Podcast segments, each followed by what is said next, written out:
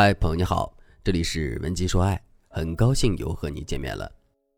我的粉丝阿秋是一个公认的高情商美女，她在各大平台学习了很多关于提供情绪价值的技巧，但是如今的她还是不幸福，她甚至越来越讨厌自己高情商的一面，这是为什么呢？阿秋对我说：“老师，现在所有的人都在谈论情绪价值，我也想做一个有情绪价值的人。”但是，当我学了很多迁就别人心情的技巧，与别人共情的话术之后，我发现我成为了男朋友眼中的老好人，因为他无论是生气、难过还是抱怨，我几乎都可以包容他。可其实我也有生气的时候，只是我为了变成一个有情绪价值的人，所以我不表达我的负面情绪。如今我和男友恋爱两年多了，我觉得很心累。我总是在想，为什么是我包容他，在包容他的过程里，我并不幸福。难道我还要继续做这样的一个为别人提供情绪价值的人吗？这样做的必要性和收益在哪里呢？听到阿秋这么说，我发现他好像是误解了情绪价值的意义。在他的眼里，拥有情绪价值的他好像是圣母，能够包容爱人的一切。但是别人快乐了，他却快乐不起来。周围人都说阿秋善良聪慧，男友觉得阿秋体贴温柔，可是阿秋却觉得很压抑。他不明白自己为什么会有这样的感觉。想要解开阿秋的困惑，我们必须要知道什么是情绪价值。情绪价值本来是工商管理的概念，在原本的含义当中，情绪价值等于情绪收益减去情绪成本。情绪收益指的是你体验到的积极情绪。当你的情感需求被满足的时候，你就是一个拥有情绪收益的人。情绪成本指的是消极的情感体验。比如你一味对别人付出情感，但是你的情绪需求一直没有被满足，这时候你的情绪成本就是非常高的。所以情绪价值高的人，他们不止满足别人的情绪，还能让自己的情绪被别人满足。也就是说，一个情绪价值高的人，不仅是一个利他的人，也是一个懂得利我的人。现在网上很多情绪价值的课程里，都会教你如何去满足其他人的情绪，如何让别人觉得舒服。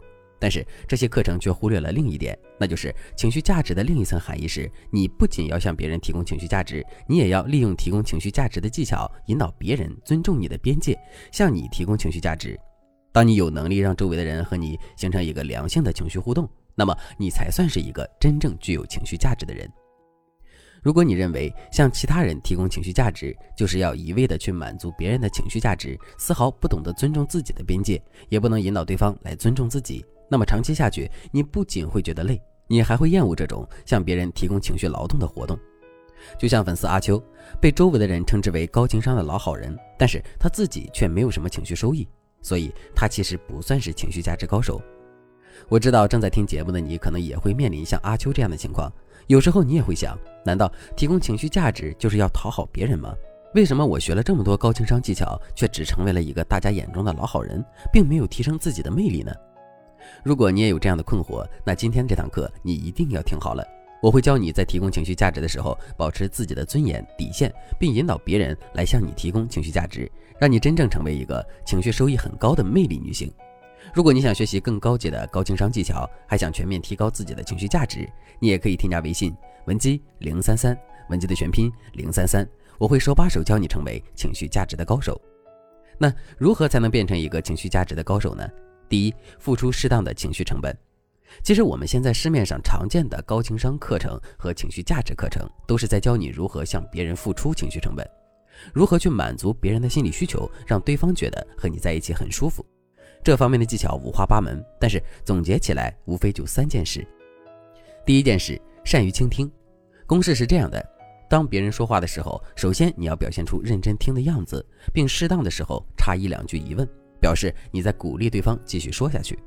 如果对方在向你诉说难过的事情，你要说：“如果是我遇到这样的事情，我也会像你一样，我理解你。”当别人说让他高兴的事的时候，你一定要表现出比他更高兴。第二件事，事事有回应。如果男友在向你表达爱意，你一定要明确的说出你的感激。事事有回应的基本逻辑就是不把一切视为理所应当。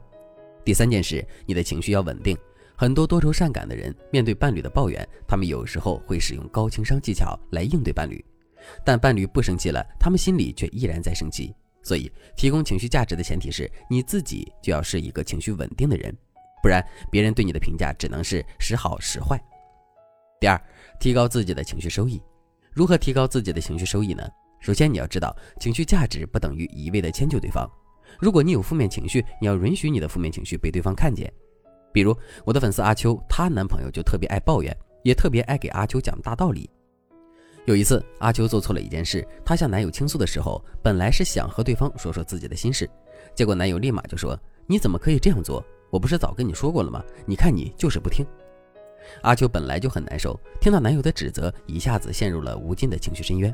要是以往，阿秋为了不破坏两个人的氛围，她肯定会高情商的回复一句：“哎呀，不愧是我男朋友，说的话好有道理。”这样一来，男友肯定是高兴了，但是阿秋怎么会开心呢？其实，如果你遇到这样的情况，你可以明确的告诉男友：“我知道你是为了我好才这么说的，但是你应该能感觉到我现在情绪有多低落。如果你遇到类似的情况，你希望我也跟你这样说话吗？我现在想一个人静一静。”如果你的男友在乎你的情绪，他肯定会再打一个电话过来给你解释。这时候你才可以向对方提供情绪价值。你可以说：“对不起，我刚才情绪很不好，你让我一个人静一静吧。其实你是我最信任的人，所以我一遇到事情就想跟你说。我也明白你是为了我好。明天我想吃好吃的，而且超级想见你。这样一来，对方才知道你需要什么，并且你的态度里既有底线，也有对男朋友的肯定，张弛有度，才会让对方宠爱，让对方尊敬。”总之，情绪价值高的人，他们会有很多双向技巧，既能向对方提供情绪价值，也能满足自己的情绪需求。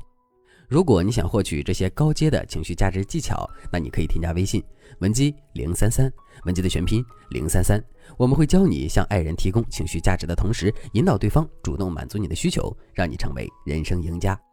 好了，今天的内容就到这里了，感谢您的收听。您可以同时关注主播，内容更新将第一时间通知您。您也可以在评论区与我留言互动，每一条评论、每一次点赞、每一次分享，都是对我最大的支持。文姬说爱，迷茫情场，你的得力军师。